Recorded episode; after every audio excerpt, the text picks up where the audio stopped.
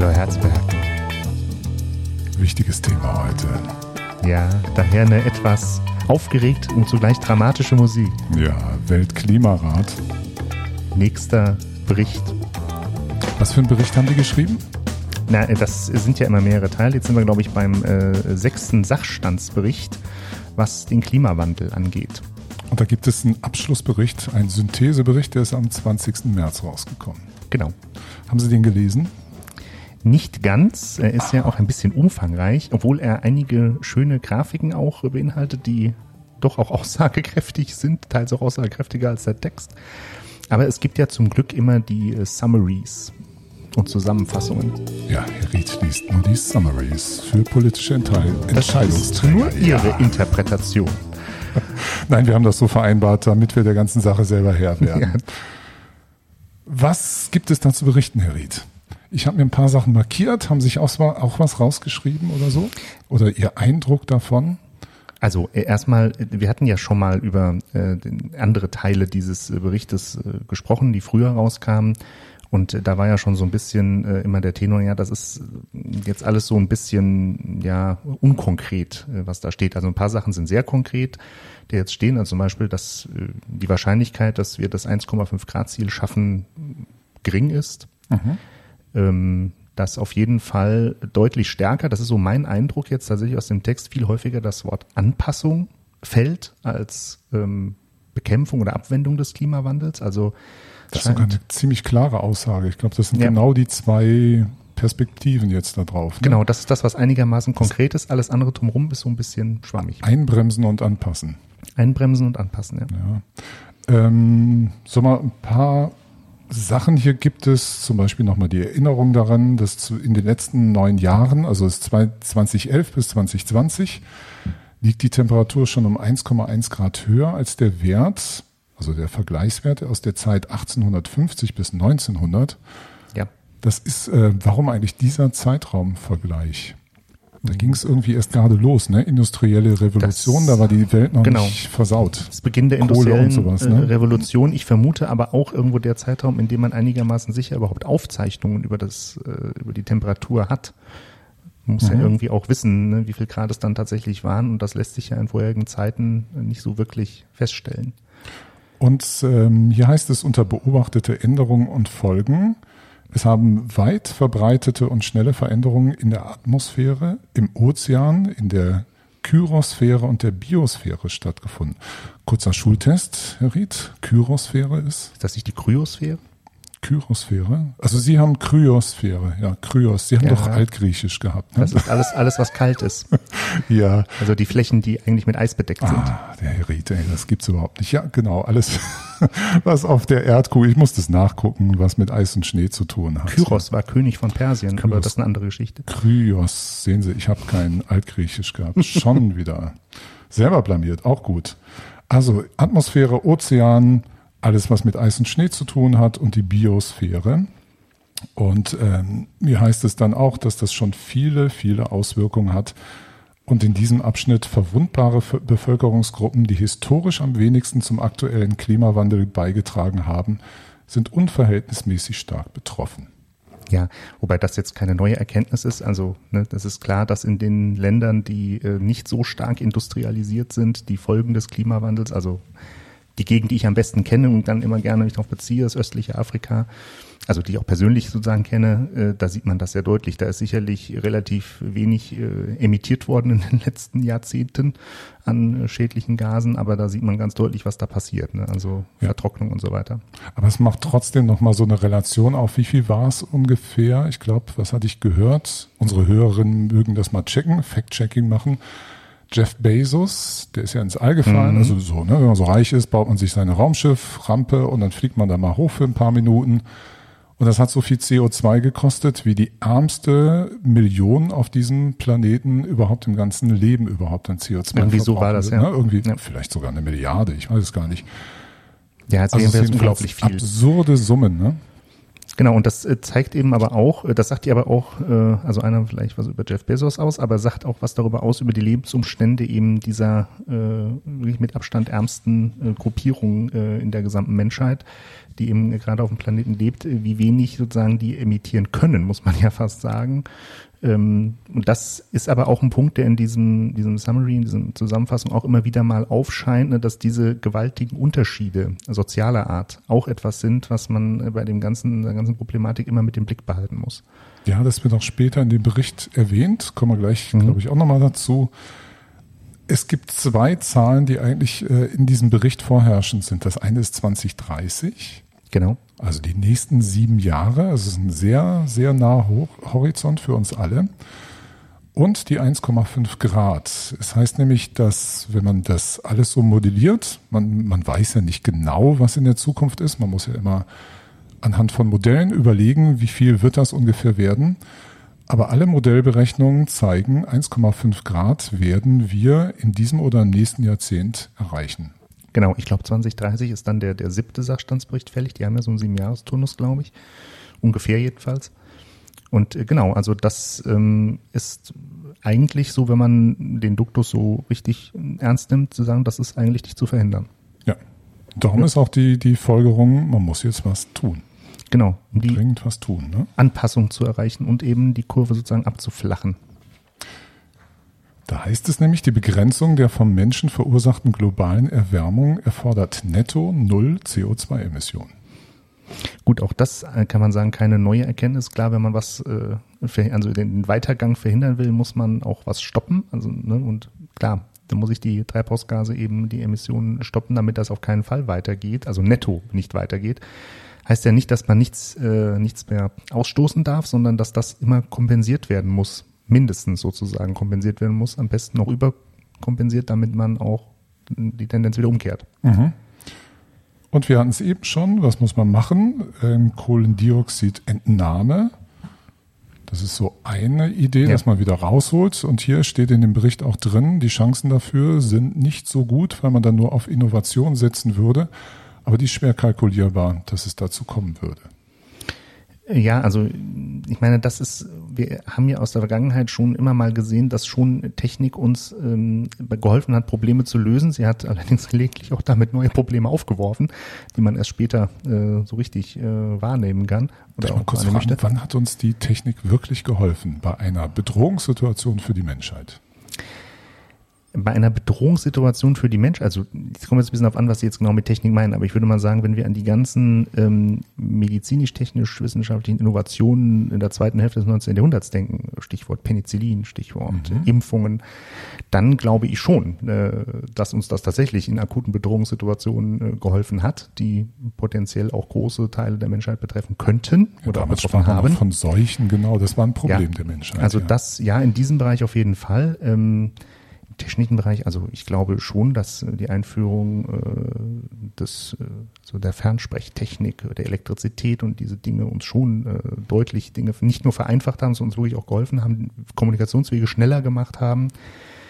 Eine andere Technik, äh, über die wir den letzten Tage auch viel diskutiert haben, die man ja, mal zur Lösung, so Lösung des Energieproblems mal äh, äh, hatte, hat jetzt eben auch andere Probleme mit sich gebracht. Ne? Jetzt halt die Diskussion läuft, äh, ist jetzt der Nutzen größer oder die Probleme größer? Das beantworten die Länder ja, also bei also der Atomkraft. Ried, ne? Ried meint gerade anders. künstliche Intelligenz. Nein, Nein, ich meine tatsächlich Atomkraft. Sie meinen Atomkraft gerade. Schade, weil ich habe, okay, Sie meinen Atomkraft. Aber Gut. wir können doch über künstliche Intelligenz sprechen. Ich war gerade geprimt, weil ich habe äh, die letzten Tage einiges nochmal zu künstlicher Intelligenz und dauernd gibt es die Vergleiche zur Atomkraft. Darum war ich sofort falsch geprimt, als Sie jetzt anfingen. Ja, das stimmt. Also äh, wobei Fragen haben, brauchen wir eigentlich mehr künstliche Intelligenz, weil uns äh, die natürliche äh, da zu wenig hilft. Aber es, ja, in der Tat, da gibt's auch immer diese Vergleiche und das sind aber immer so, so Dinge, also man hat eine, eine Innovation und man muss ganz ehrlich sagen, damit riskiert man immer was. Mit der Innovation muss man ein Risiko eingehen, weil man nicht weiß, was am Ende rauskommt und ob man die Folgen am Ende beherrschen kann, weil man die auch nicht richtig kennt. Schwierig ist es natürlich mit der Innovation, wenn es was Weltumfassendes ist, was man lösen möchte. Genau. Also Innovation funktioniert sehr gut. Wir haben das ja auch äh, jüngst eigentlich noch erfahren, wie die ganze aktuelle Forschung in die Bekämpfung des Coronavirus eingeflossen ist. Das ist alles beeindruckend. Aber dazu musste echt erstmal jahrzehntelang Forschung gemacht werden, damit man das überhaupt so schnell entwickeln konnte. Genau. Ne? Und also die Kohlendioxidentnahme ist jedenfalls ein riskanter Weg. Ähm, darauf zu spekulieren, heißt es auch in diesem Bericht. Was bleibt uns also nur noch übrig? Minderung und Anpassung. Genau, wobei ähm, man das jetzt, finde ich, erstmal gar nicht so, ähm, ja, also man mag das einerseits quasi als, als Niederlage empfinden, dass man es also nicht geschafft hat, diesen Trend so umzukehren, dass wir uns darüber keine Gedanken machen müssen. Letzten Endes äh, muss man aber auch sehen, dass Anpassung immerhin eine Möglichkeit darstellt. Und wir reden ja hier von einem Problem, das wir ja äh, auf allen Ebenen bearbeiten müssen, also von der kleinen Gemeinde Kölbe bis hoch zu den höchsten politischen Ebenen. Aber letztlich ja auch muss das von allen bearbeitet werden. Und das ist ja eigentlich ein bisschen das, äh, das weltpolitische bisher nicht wirklich gelöste Problem, wie wir das eigentlich hinkriegen, dass da alle nicht nur am selben Strang ziehen, sondern auch noch in dieselbe Richtung. Äh, und da muss man ehrlicherweise sagen, da ist eigentlich die, die Chance, dass wir uns zumindest dem, was wir nicht mehr verhindern können, anpassen können. Mhm. Jetzt jedenfalls nicht nichts. Aber wir hatten das schon damals bei unserer Weltklimarat-Folge. Ähm, und schon wieder, ich merke, wenn ich so etwas lese, ich neige zu einer plötzlich, ist gar nicht so mein Naturell, aber es macht sich dann so eine depressive Grundstimmung breit. Weil ich finde mhm. das irgendwie, das ist so diese Veränderung des Klimas, wo ich schon mal gar nichts im Augenblick dran machen kann, was so eine global koordinierte Leistung sein muss. Hier wird auch in dem Bericht hin und wieder davon gesprochen, dass auch das Kapital richtig fließen muss. Selbst ja. das ist ein nicht richtig gelöstes Problem. Wie kriegt man das Geld an die richtigen Stellen? Dafür locker gemacht. Genug Geld sei eigentlich da, heißt es da. Man könnte mhm. es machen. Äh, und dann brenne ich das mal wieder runter. Also erstmal ist so eine gewisse Ohnmacht und dann brenne ich das runter mal auf unsere nette Gemeinde Kölbe. Und wir sprachen ja neulich noch über den Haushalt. Ja. Und wir sind ja, wenn wir über Geld reden und Gemeinde reden, reden wir ja über das, was die Gemeinde verwaltet in ihrem Eigentum, mhm. in ihrem Einflussbereich ist. Das ist aber nicht Kölbe. Kölbe ist ja viel größer.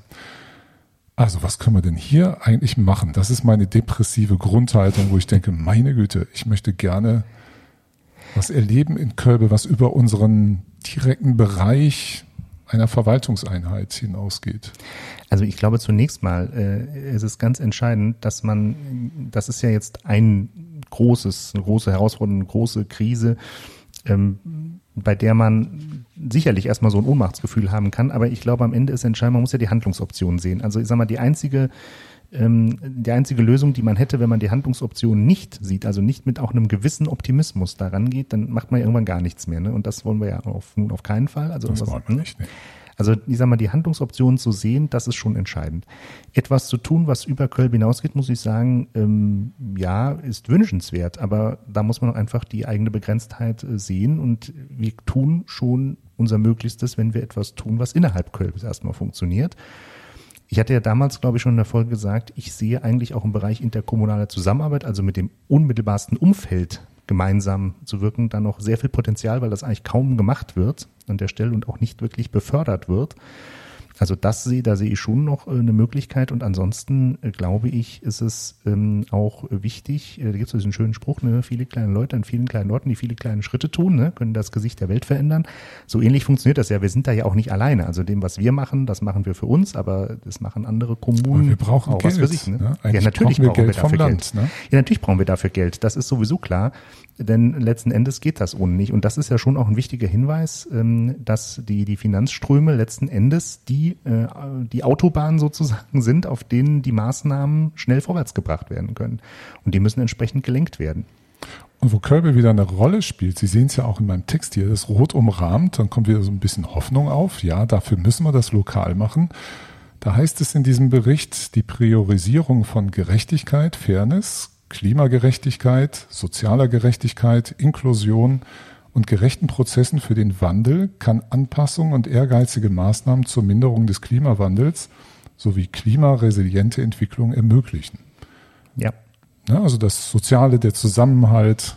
Ja, aber auch, also sind. so lese ich das, mhm. auch die demokratische Grundstruktur. Ja. Also es ist keine Option, das anders zu machen. Das muss man klar sagen. Das lesen Sie daraus. Die ja. Chinesen werden das bestimmt anders lesen. Das äh, nehme ich auch an, äh, aber das könnte man daraus meines Erachtens so nicht rauslesen. Es gibt ja auch durchaus andere Diskussionsstränge, in denen man sich überlegt, wie, wie demokratisch muss denn oder darf das überhaupt noch sein, damit man mal zu irgendwie zu Potte kommt. Da muss man sagen, es wird ohne das nicht gehen. Es wird nur gehen, wenn auch alle dabei sind. Sonst ist das eben keine, äh, keine erfolgversprechende Maßnahme. Und dass das so da steht, so relativ klar, das finde ich eigentlich doch sehr bemerkenswert. Also es geht ja eigentlich noch um eine Ausweitung sozusagen der demokratischen Basis, dass eben auch diejenigen, die bisher nicht oder nicht ausreichend oder nicht, nicht durchgängig ähm, inkludiert wurden, Mitsprache hatten, partizipieren konnten an solchen Maßnahmen, eben jetzt mit reingeholt werden. Und das halte ich schon auch für unbedingt notwendig, damit das am Ende effektiv ist. Herr Ried, Sie sind mein Fels in der Brandung. Immer wenn ich War das nicht mal irgendeine Versicherung in der Werbung? Immer wenn ich jetzt einen depressiven Mut wegen des Klimas. Ah, rufen Sie an. Dann rufe ich, dann rufe ich an. Wie steht eigentlich Deutschland da? Also ich würde mal denken, dass wir eigentlich im internationalen Vergleich gar nicht so schlecht dastehen. Äh, möglicherweise besser, als wir uns selber wahrnehmen. Ähm, weil wir äh, aber, glaube ich, auch auf die Dinge sehen, die wir noch tun können äh, und vielleicht auch tun, natürlich auch tun müssen.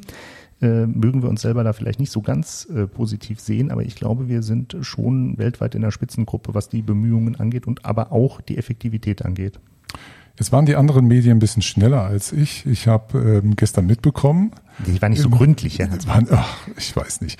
Wir, wir, wir hören da jetzt mal rein. Gestern war nämlich eine Sitzung, die Bundespressekonferenz hatte eingeladen, und zwar den Expertenrat für Klimafragen. Und die haben nämlich einen Prüfbericht zur deutschen Treibhausgasemissionen verfasst. Das bezieht sich auf die mhm. Emissionen aus dem letzten Jahr. Ganz kurz, was ist die Bundespressekonferenz? Das ist was relativ Einzigartiges in, in, in Deutschland überhaupt. Auch europaweit ist das gar nicht so normal. Das ist nämlich, die Bundespressekonferenz ist von Journalisten veranstaltet. Ja. Das ist nicht von der Bundesregierung. Und da wird sozusagen die Bundesregierung oder andere interessante Leute dann im Berliner Umfeld in der Wolke, die werden dann eingeladen und von den Journalisten befragt. Und machen genau. meistens einen Kurzbericht und stehen dann Rede und Antwort den also, Journalisten. Man muss sagen, die Bundespressekonferenz ist nicht nur eine Veranstaltung, die ist eigentlich tatsächlich ein Ort. Also das ist ja, ja auch, ja. ne, man kennt das ja mit dieser großen blauen Wand und so hinten. Ja, das ist ziemlich einmalig, das stimmt. Ne? Und da war eben dieser Expertenrat eingeladen ähm, von der Bundespressekonferenz. Ich, ne, in, der Bundes, ähm, in der Bundespressekonferenz waren sie eingeladen. Und wir hören jetzt mal den Vorsitzenden, Professor Henning, der uns was erzählt. Abs. Jetzt äh, prüft der Expertenrat für Klimafragen die Emissionsdaten und legt der Bundesregierung und dem Deutschen Bundestag innerhalb von einem Monat nach äh, dieser Veröffentlichung eine Bewertung vor. Das, ist also der Auftrag, den der. Expertenrat hat. Der guckt sich also an, da gibt es einen Bericht, die müssen das Ganze bewerten und äh, sich mal gründlich anschauen. Jetzt ist aufgefallen, dass da nicht alles so pretty ist, wie man sich das wünscht. Erwartbar, würde. ja. ja. Die Sektoren Gebäude und Verkehr haben ihre jeweiligen Zielwerte für das Jahr 2022 überschritten. Äh, damit sind sie auch verpflichtet, ein Sofortprogramm nach gültigem KSG vorzulegen. Das also das Interessante. Mal gerade, wie denken die? Ähm, das äh, legt alles das Klimaschutzgesetz, gibt das so vor. Es wird unsere Welt in Sektoren unterteilt. Mhm. Und Energie, Gebäude, Verkehr, Industrie, Landwirtschaft und dann haben wir noch Abfallwirtschaft und sonstiges.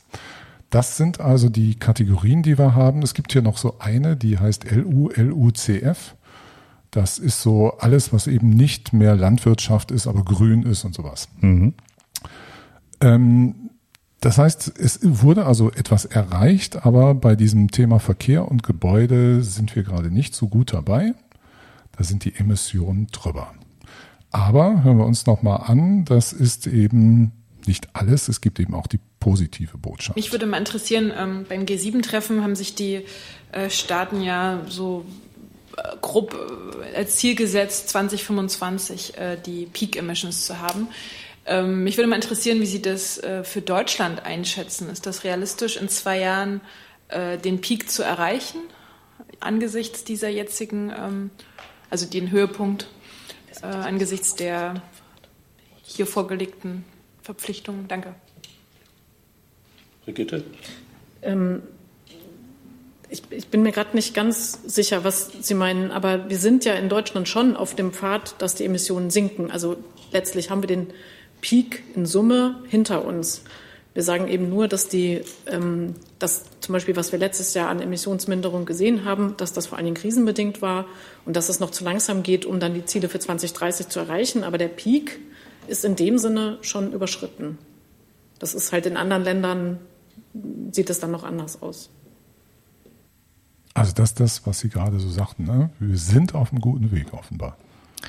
Ja, also äh, man muss halt immer sehen, wie man das, äh, also muss auch die eigene Perspektive mal hinterfragen. Ne? Also was in der Regel nicht gut funktioniert, ist äh, das Denken in glücklichen Endzuständen. Also das ist natürlich klar, wenn ich das vor Augen habe, dann bin ich immer ziemlich weit weg. Aber wenn ich dann noch einkalkuliere, was ist denn realistisch möglich, wie ist das im Vergleich, gerade bei so einer globalen Herausforderung, dann finde ich, also ohne dass man jetzt sagen muss, ach, jetzt haben wir erstmal genug gemacht und warten erstmal, bis die anderen so weit sind, kann man aber sagen, dass wir den Peak überschritten haben. Das ist schon eine gewaltige gesellschaftlich, politisch, ökonomische Leistung, die man jetzt auch nicht, äh, da muss man das Licht nicht unter den Scheffel stellen. Ja, das ist das eine. Wir werden gleich hören, dass sich trotz alledem so etwas Kritik andeutet, was wohl auch gestern Abend in, den, in der Medienberichterstattung auch so ein bisschen die Welle gemacht hat.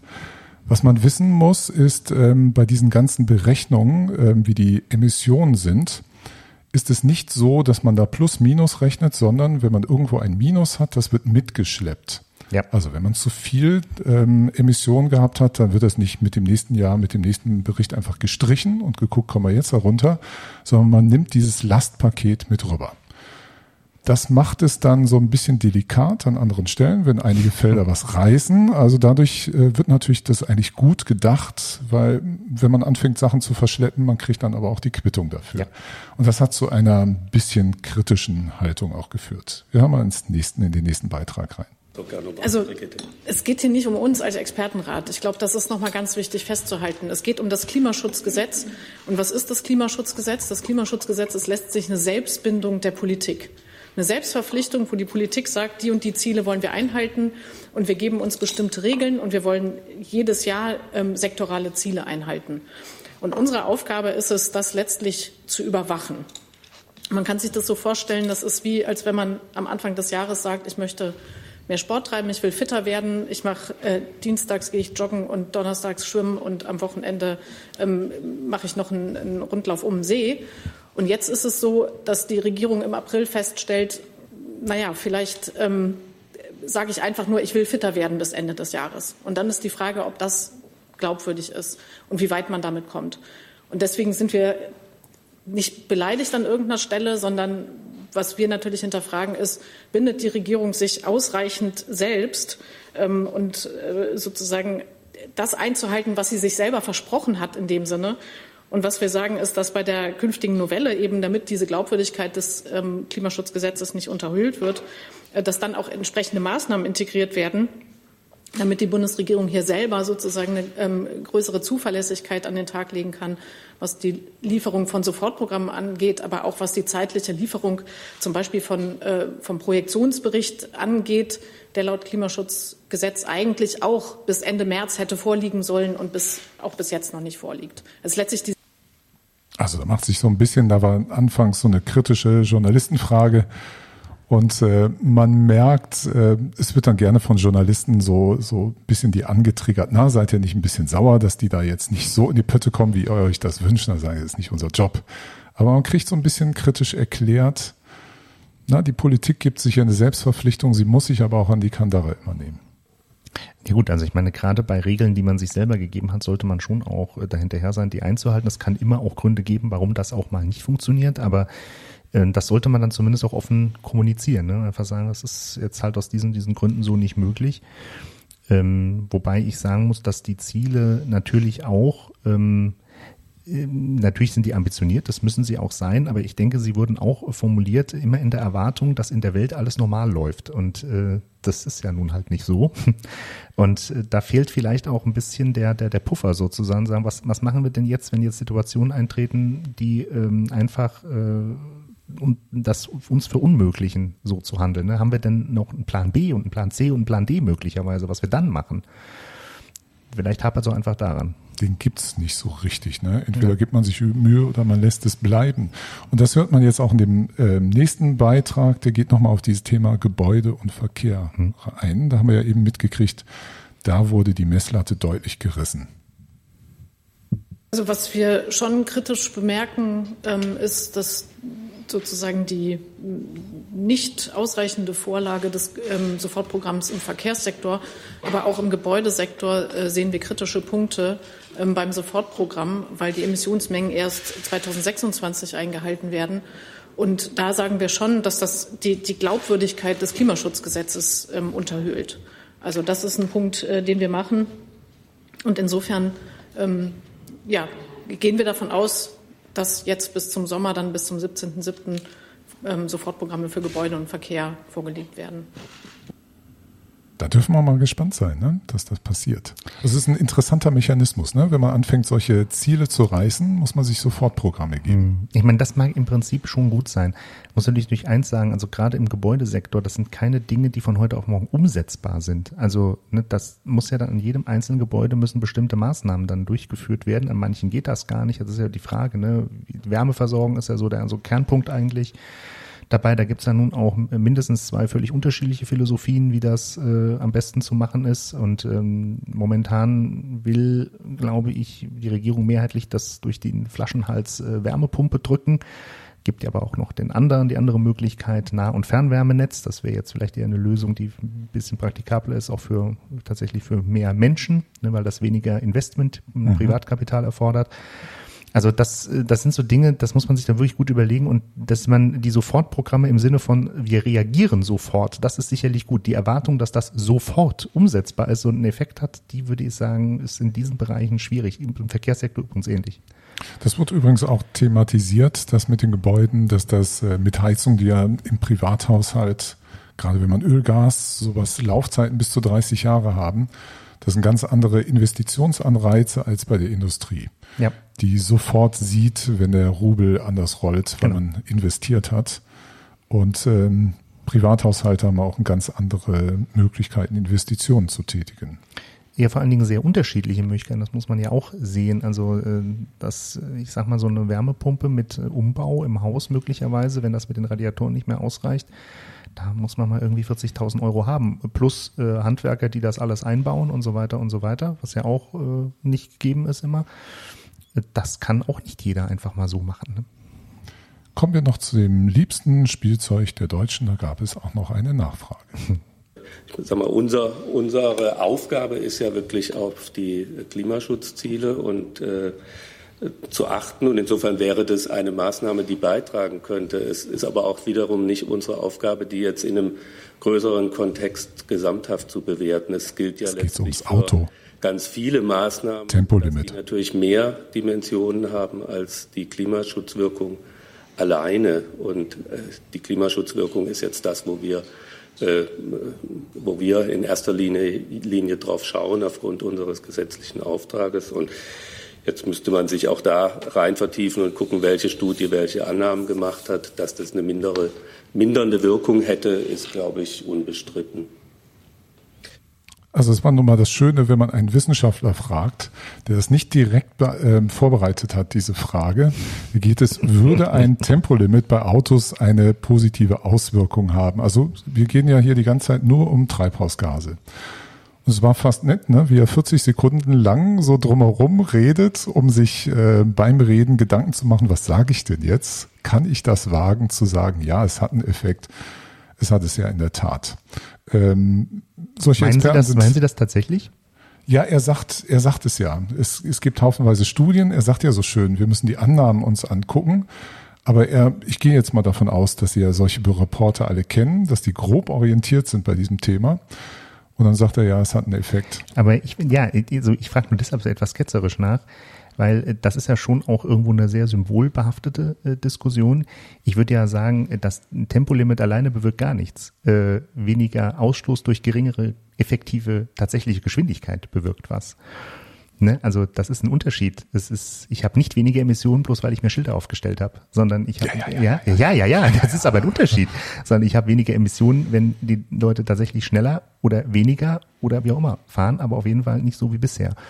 Und das, ähm, das ist so ein Punkt, äh, der, den man dabei, glaube ich, einfach nicht vergessen darf. Also die Meinung, dass äh, bloß das Aufstellen von Schildern jetzt dann schon was tut, das muss man hinterfragen. Ne? Also, nein, nein, ich glaube, das ist ganz klar die, der Appell. Da steht da vielleicht ein Schild zur Erinnerung, aber man selbst nimmt sich an die Kandare und fährt dann auch nur die 100.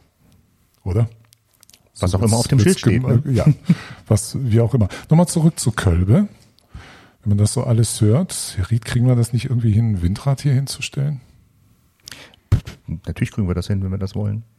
Echt? Wo machen wir das hin? Bisher 56 Monate von der Beantragung bis zur Errichtung. Ne? Also muss man frühzeitig anfangen.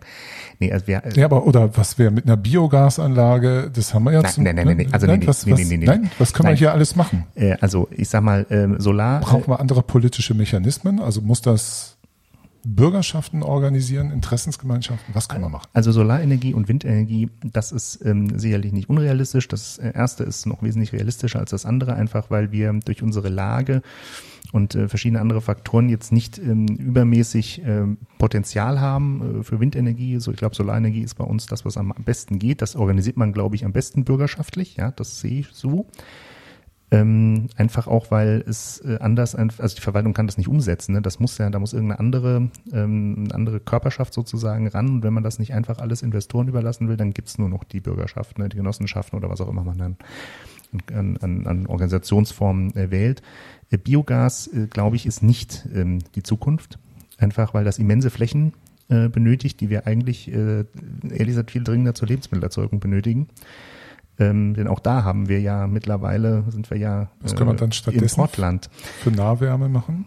Naja, also ich sag mal, bei Nahwärme gibt's ja jetzt, also da würde ich sagen, immer eine Kombination aus verschiedenen äh, Technologien. Wir haben ja in Redderhausen jetzt so eine, eine Studie mal, eine Konzeptstudie machen lassen. Die sagten ja, so ein Nahwärmenetz kann man eigentlich mit, mit vier verschiedenen Komponenten am besten machen. Ne? Mit äh, Solarthermie, also zentraler Solarthermie, mit einer Großwärmepumpe, mit einer Hackschnitzelanlage und mit einer Redundanz, also mit einem Abfedermechanismus in Flüssiggas. Das geht. So, ne, dann hat man auch Nachwachsendes drin, man hat die Solarenergie drin, klar, man hat auch die, die Wärmepumpeleistung mhm. äh, mit drin. Und das ist ein guter Mix. Und ich glaube, das ist überhaupt das Entscheidende. Also nicht, nicht durch ein Nadelöhr sozusagen alles pressen, sondern äh, eine breite Basis schaffen und kombinieren. Und dann funktioniert das auch. Wir hatten es ja eben Sonne und Wind, das tatsächlich, Sie hatten mich ja darauf aufmerksam gemacht, in dem anderen kurzen Bericht vom Weltklimarat, da waren die schönen vielen bunten Bildchen drin. Mhm. Da gibt es gegen Ende eine Übersicht, wo aufgelistet ist, was hilft bei der Minderung des, des Treibhauseffektes mhm. und was ist da relativ kostengünstig und hat einen großen Impact. Das war tatsächlich Sonne und Wind. Ja. Darum ist Photovoltaik und Strom, wäre doch geil, wenn wir hier in Kölbe alle Strom hätten, der von uns selber ist. Ich weiß, es geht nicht komplett, wird nicht klappen, aber wäre das nicht eine tolle Vision? Naja, wir waren ja letztens äh, bei den, äh, haben wir schon mal drüber gesprochen, wir kriegen ja einmal im Jahr von unseren Netzbetreibern so eine Übersicht. Da waren jetzt, glaube ich, jetzt im letzten 63 Prozent des verbrauchten Stroms kam aus regenerativen Energien. Da ist jetzt das große Solarfeld in Redderhausen noch gar nicht mit drin, weil das noch gar nicht steht. Aber wenn das noch mit dazu kommt, dann geht das nochmal deutlich nach oben und dann sind wir davon zumindest rechnerisch nicht mehr so weit weg. Mhm. Stimmt auch. Oder? Bisschen Solar noch und Wind. Ich will Wind haben. Irgendwie finde ich Wind cool. Da müssen wir mal schauen, wo das, äh, wo das geht. Also und ob der Wind will, ausreicht. Ich will, also die, ich will. Da gibt's immer noch die Politik dazwischen. Die Stadt Marburg, äh, die Stadt Marburg will das ja auch, ähm, tut sie aber auch äh, seit vielen Jahren sehr schwer damit. Das äh, ja ist auch eine Diskussion, die in der Regel ein bisschen komplizierter ist als bei der Solarenergie äh, oder dem Solarfeld. Aber das muss man einfach sehen. Also da ist aber auch irgendwo ein bisschen, äh, ich sag mal, äh, Input aus der Bürgerschaft durchaus erforderlich und ja. auch notwendig. Wir gucken mal. Herr Ried, das war der Klima, Weltklimabericht. Ja, Nummer 6. Nummer 6. Das war dieser Synthesebericht und wir haben den Expertenrat gehört. Genau wie hat Ranitzky gesagt immer? Und alle Fragen offen. ich glaube, ein paar sind schon beantwortet. Na, jedenfalls haben wir zumindest den Auftrag erfüllt. Wir haben informiert. Ganz genau. Machen Sie es gut, Herr Ried. Tschüss, Herr Herzberg. Ciao, ciao.